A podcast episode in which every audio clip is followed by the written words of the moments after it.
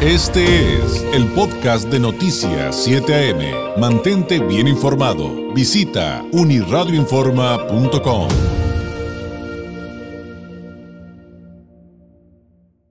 Me da mucho gusto tener la oportunidad de poder platicar con Jesús Alberto Ibarra, el periodista independiente de Sonora, candidato a doctor en ciencias sociales por el Colegio de Sonora, periodista de investigación, analista de redes sociales, experto en transparencia y open data, copywriter, productor de contenidos y docente, investigador del Border Hub.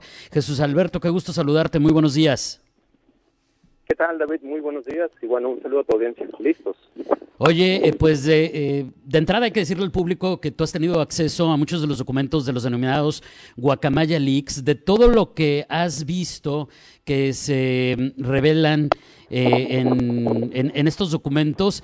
¿Qué has encontrado que te resulte de particular, no sé, importancia, preocupación, digamos, de, de, ese mundo enorme de datos? ¿Con qué arrancarías eh, para platicar eh, al público de, lo que has encontrado? Mira, David, es un mundo de información. Son 4.1 millones de correos electrónicos, alrededor de 40 mil documentos. Pero bueno, eh, tras un mes de análisis, yo me quedaría con principalmente las labores de inteligencia de Sedena para seguir los movimientos del crimen organizado en la frontera con México, Estados Unidos. principalmente el crimen organizado que tiene la característica de transnacional, esto es decir, los grandes cárteles de la droga, eh, y donde, eh, al menos en años recientes, lo que se puede ver es que a pesar del todavía control del cártel del Pacífico, eh, hay una creciente disputa hacia el sur de la frontera de Estados Unidos, es decir, en Sonora y también en parte de Baja California, con organizaciones como el Cártel Jalisco Nueva Generación, uh, con decisiones entre los mismos cárteles y eh, particularmente en Sonora, que es uno de los cinco estados más violentos del país, la violencia se explicaría por eh, las eh, divisiones al interior del cártel del Pacífico y sobre todo por el golpe de timón de la organización de Caro Quintero eh, está realizando en buena parte de la geografía de Sonora, principalmente en municipios como Cajeme, Guaymas, Empalme, por supuesto Caborca eh, y, una incidencia muy estratégica a lo largo de otros municipios grandes o fronterizos de Sonora y parte de esta violencia eh, salpica a Baja California.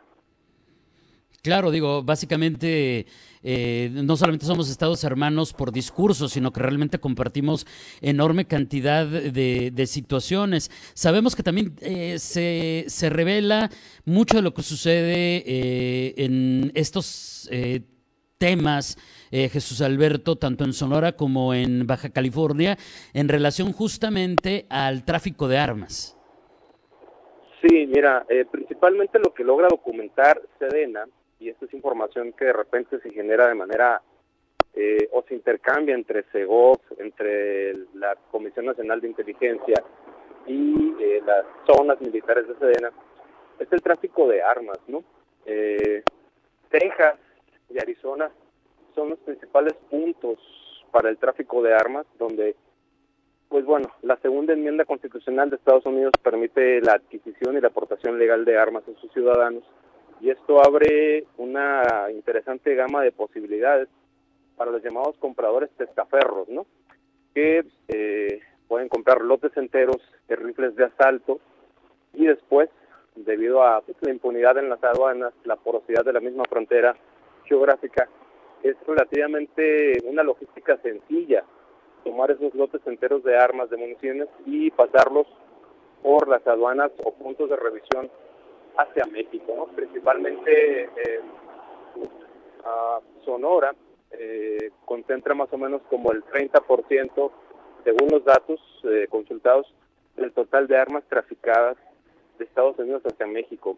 los estados que colindan con Texas representan aproximadamente un 60-50% y el resto se distribuye por otros puntos del país como Baja California, ¿no? que es porcentualmente poco, pero no deja de ser importante ya que si sumamos o cruzamos la distribución total de las armas, eh, compradas por estos testaferros al servicio del crimen organizado transnacional, pues en México es muy fácil transportarlas realmente debido a la impunidad de estado a estado o de ciudad a ciudad. Entonces es un problema bastante serio y eh, los datos consultados permiten ver toda una logística armada para estos fines, ¿no? Donde hay que entender que la violencia del crimen organizado transnacional tiene un alto impulso precisamente por la compra de armas que se hace en Estados Unidos y que se pasan a México.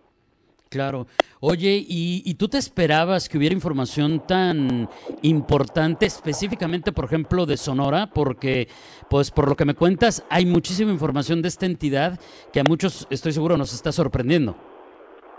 Mira, eh, David, eh, como te comenté ahorita, hay 4 millones de correos, 4.1 millones de correos para ser exactos.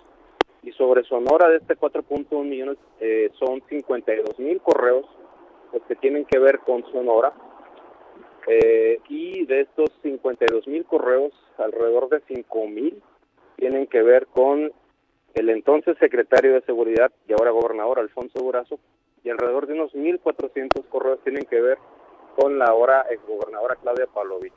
Realmente el tiempo para revisarlo en un mes, este, te soy sincero, llevo como el 10%, es una labor eh, titánica de mucho tiempo dedicado y lo que se ha asomado en este tiempo de consulta de aproximadamente 5.000 correos son estos datos, ¿no? que nos permiten entender una naturaleza o articular muy bien una explicación para la naturaleza de tanta violencia del crimen organizado transnacional en Sonora, eh, pero también eh, entender un poco eh, el pasado, las intenciones de estos actores, ¿no? Particularmente de la ahora gobernadora Alfonso Durazo, hay 79 correos electrónicos cuando era secretario de Seguridad Federal, seis correos particulares y eh, en su mayoría no son más que aparentemente circulares o memorándums, ¿no? Pero hay por ahí un par de correos interesantes vinculados a Alfonso Durazo donde eh, asesores de la ahora exsecretario de la Defensa Nacional, a Cienfuegos, le advertían en agosto de 2018 sobre la falta de preparación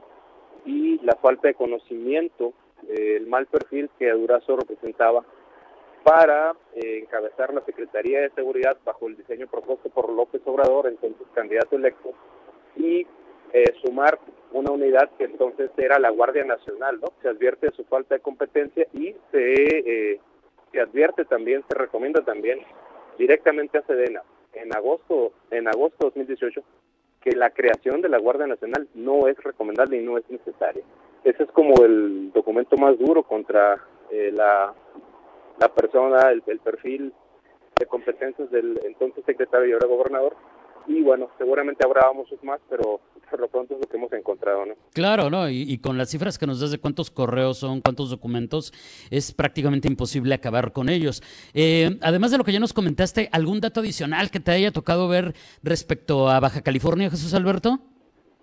Eh, mira, la segunda zona militar que tiene sede en Baja California, desde allá este, se monitoreó, se, se monitoreó, se monitoreaba eh, a líderes activistas civiles del Estado de Sonora, principalmente vinculados con protestas, movimientos de derechos humanos o toma de casetas, y eh, así como líderes feministas, particularmente en el caso de la señora Rosa María Oliri, eh, que es una respetada líder social que abraza varias causas de derechos humanos, democracia y feminismo.